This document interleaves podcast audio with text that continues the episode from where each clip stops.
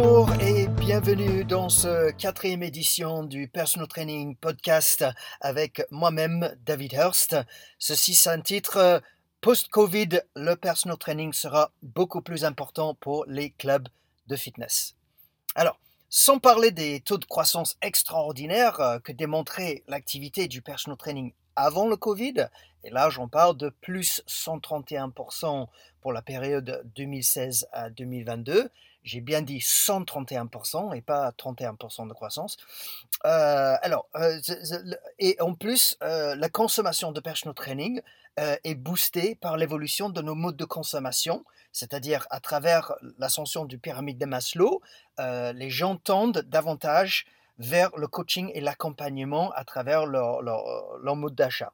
Donc, il y a plusieurs raisons euh, qui nous semblent donner encore plus d'importance au coaching particulier pour le business des clubs de fitness. Bonne lecture.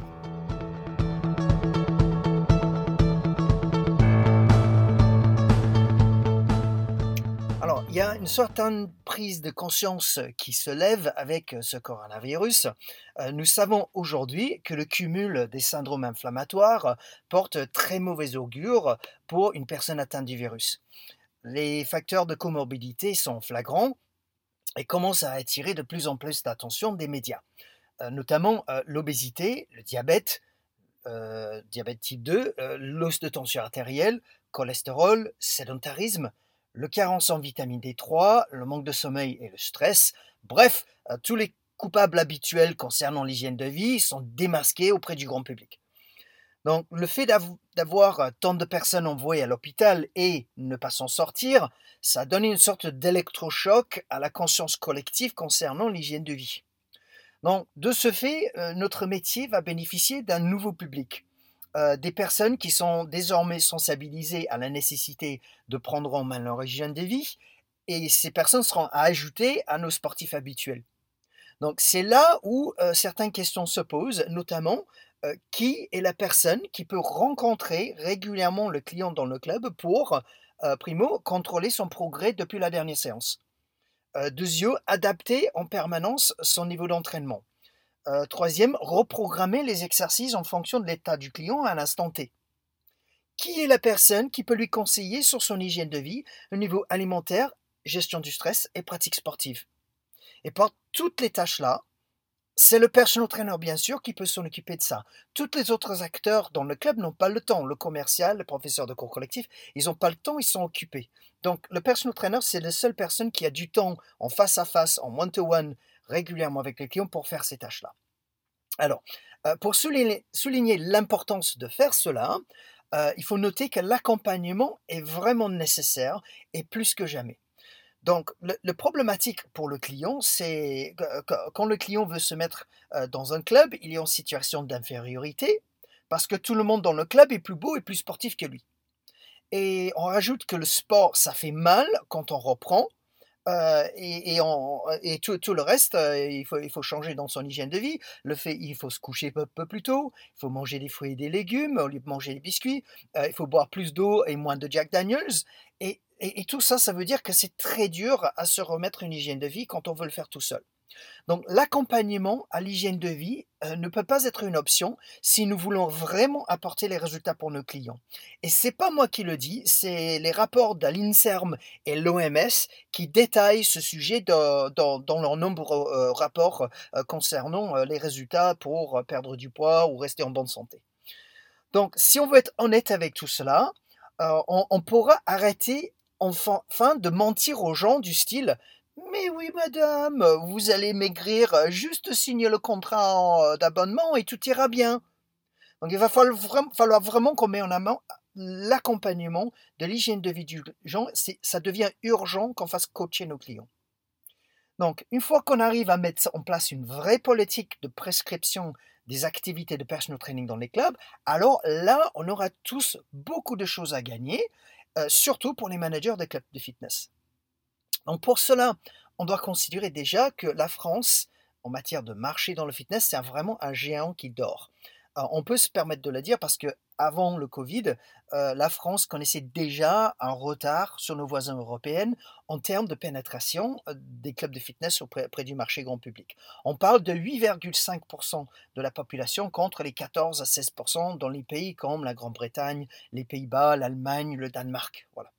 Donc il faut ajouter à ceci le fait qu'il y a une pénurie de personal trainers en France, c'est-à-dire on a seulement euh, un personal trainer pour 53 000 habitants comparé à nos pays voisins euh, qui, comptent toujours euh, tous un personal trainer par 2000 à 4000, 4000 habitants.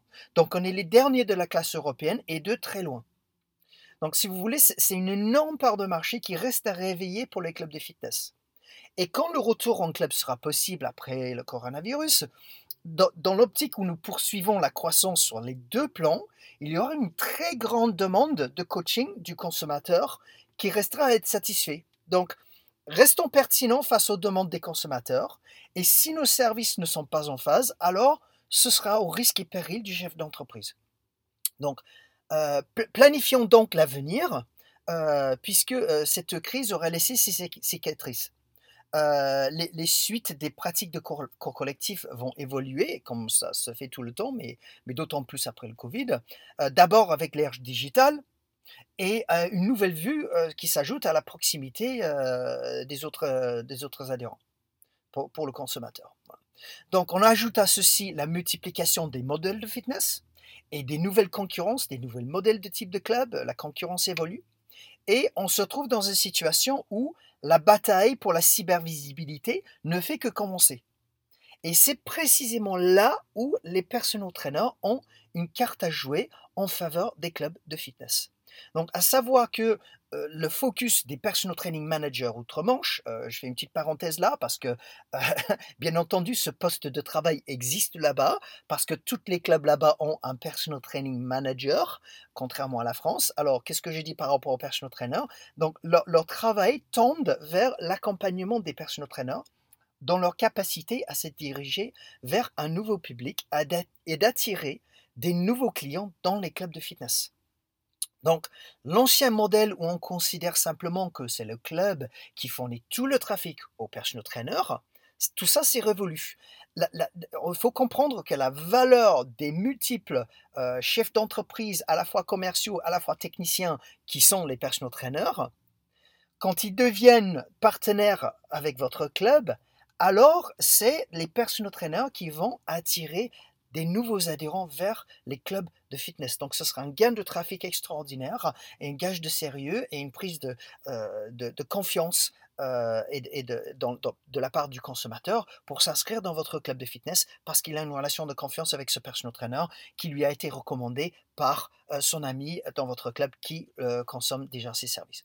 Donc, alors, on peut rajouter à ceci quelques tendances en plus que nous reconnaissons depuis un récent webinaire euh, animé par Europe Active, néanmoins, euh, nous avons pu noter ces tendances euh, à prévoir dans l'après-Covid, qui sont les suivants.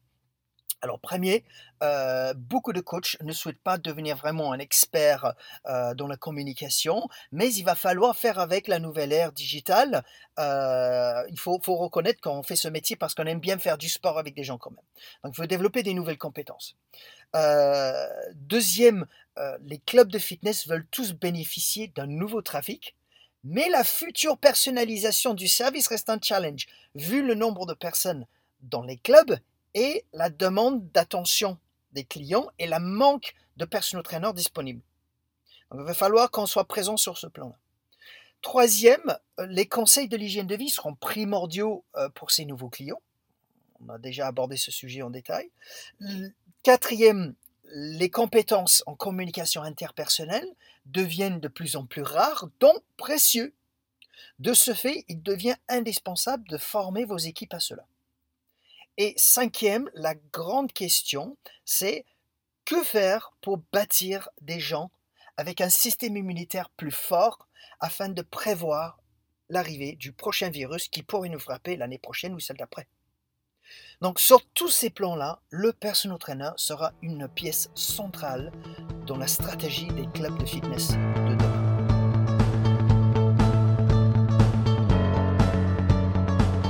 Merci d'avoir écouté ce podcast. Je vous invite à vous abonner à cette chaîne parce qu'il y a encore plein de podcasts à venir et plein d'informations pour les personal trainers et les managers fitness à mieux développer leur business.